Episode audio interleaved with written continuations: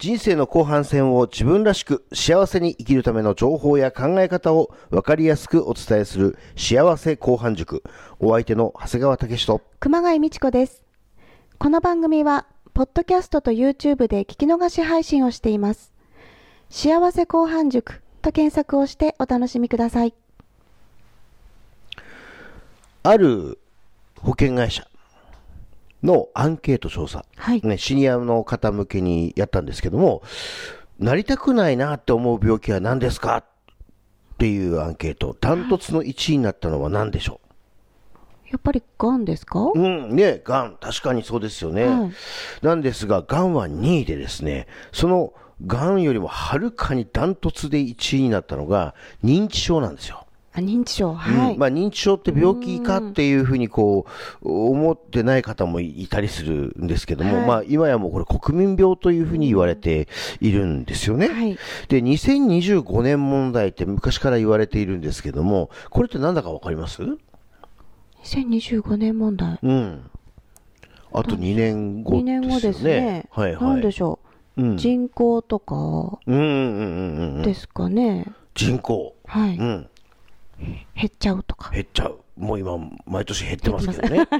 えーまあ、急激に減るかっていうことですかね。うんまあ2025年っていうのが、まあ、前から言われてて、で、必ずなんとか問題っていうと、う必ずキーマンになってるのが、段階の世代なんですよ。はい。段階の世代、つまり人口の多い人たち、まあ、はいベビーブームの時に言われた段階の世代、まあ、人の多いね、ええ世代。はいうんえー1947年から1949年。はい。まあ、この3年間に生まれてる人たちが、まあ、いわゆる段階の世代。昭和22年から昭和24年にはい生まれた方なんですね。まあ、実は私の父親、まあ、もう他界してますけども、生きてたら昭和24年なんで、はい。まあ、ここの段階の世代なんですよね。で、私たちは段階ジュニアっ。て言われる。はい。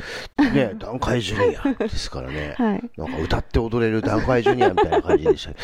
ね、なんですけど、まあその方々が、後期高齢者に漏れなくみんななっていると。はい。うん。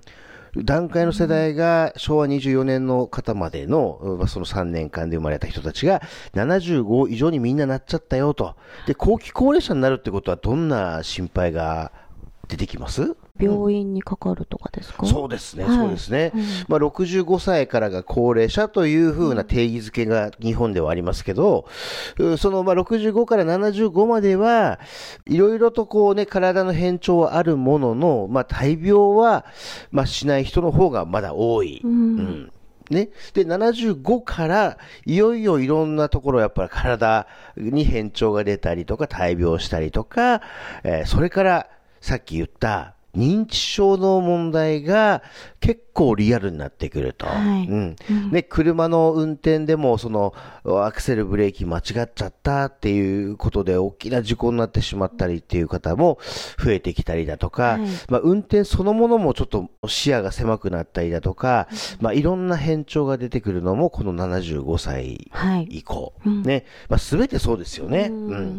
で、さっき、まあ、怖いなって思った病気のもう一つ、癌なんかもやっぱり、癌になるう確率がどうしてもやっぱり高齢になっていくと高くなっていく。そうですね。まあ、当然ですけどもね。っていうことで、そういう大きな人口の世代がみんな75以上になっていくよと。で、何が問題なのかっていうことですけど、それだけの方々が認知症になる人たちがたくさん出てくると、はい。それを支える若い層、まあ我々も含めて、下の層が支えきれなくなっていくんじゃないかうんで、今度何を支えるのってなると、まあ、介護そのものもそうですね。はい認知症が介護で一番多いわけですね。まあ、介護で一番介護の要因というか、そうですねが認知症なわけですよね。はいうんで。そういう方々が多くなっていくよと。で、介護のそのサービスをするために働いている人たちのお人口も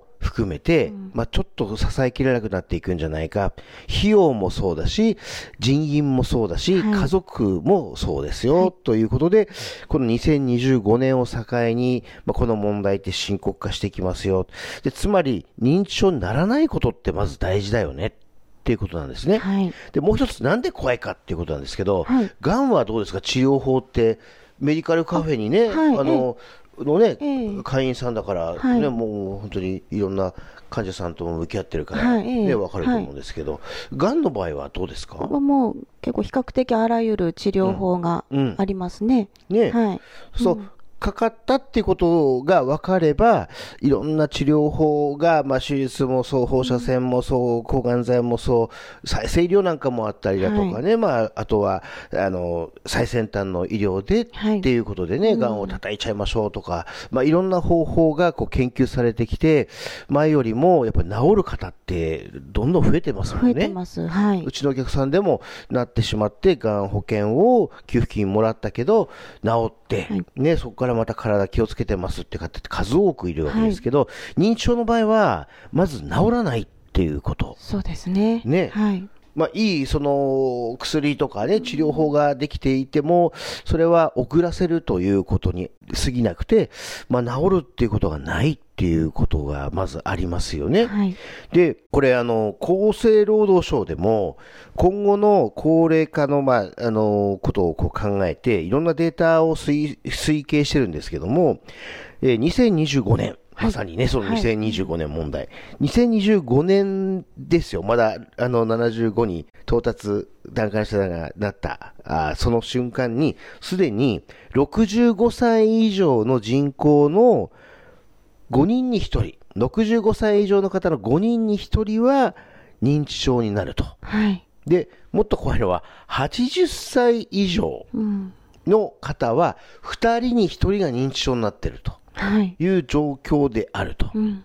もう、あと2年後ですから、ほぼほぼ今のう状況も、はいこの2年間で急激にじゃなくて、ほぼほぼ今もそれに近いんじゃないかそうですよね。うんはい。言われてると。うんで、これ、認知症ですよっていうふうに、あの、お医者さんに、要は診断された人の人数なので、病院に行っていないで、家にいて、はい。結構物忘れがとかね、なんか同じこと何回も繰り返し話してるなとか、忘れ方がちょっと激しくなったりだとか、はいうんまあそういう状況でちょっと病院に行くには本人も、あの、なんか抵抗あるし、家族もまだちょっとなっていう状況の人まで含めると、この数値っていうのはもっともっと高いのかないやーもしかしたらその5人に、のうちの4人がそういう方かもしれないですよね。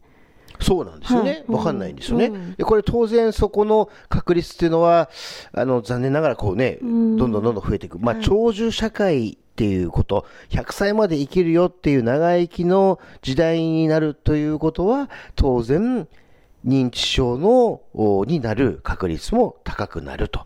生きているということの代わりに認知症ということの問題がついて回ると。はい。うん。まあ、昔は、昔は、その、ね、平均寿命がまだね、うん70ぐらいでとか、まあ、もっともっと短い時代には認知症になる前に亡くなられてるということもあったのかもしれない。うん。なんですけど、まあ、そういうう怖い病気でと。まあ、私がね、ここで説明するまでもないんですけども、実際にそれが結構リアルになってくるので、家族、まあ、2人に1人、80歳のうちのね、あの、2人に1人がなるということは、おじいちゃん、おばあちゃんがご健在だったり、親がその年代になってると。なれば、その方の、まあ、どちらかが認知症なのかもしれないし、ご夫婦で言えば4人親いるわけですけど、そのうちえー1人、2人、もしかしたら4人ともなのかもしれないし、まあ、こういうことがリアルになってきて、で次回はですね、まあ、この怖さ、まあ、治らないよっていう病気であることと、それから日常にどんな支障が起きてくるか、家族がどんなことで困るのかっていうことを次回はお話をしたいと思います。はい。人生は後半戦で決まる幸せ後半塾でした。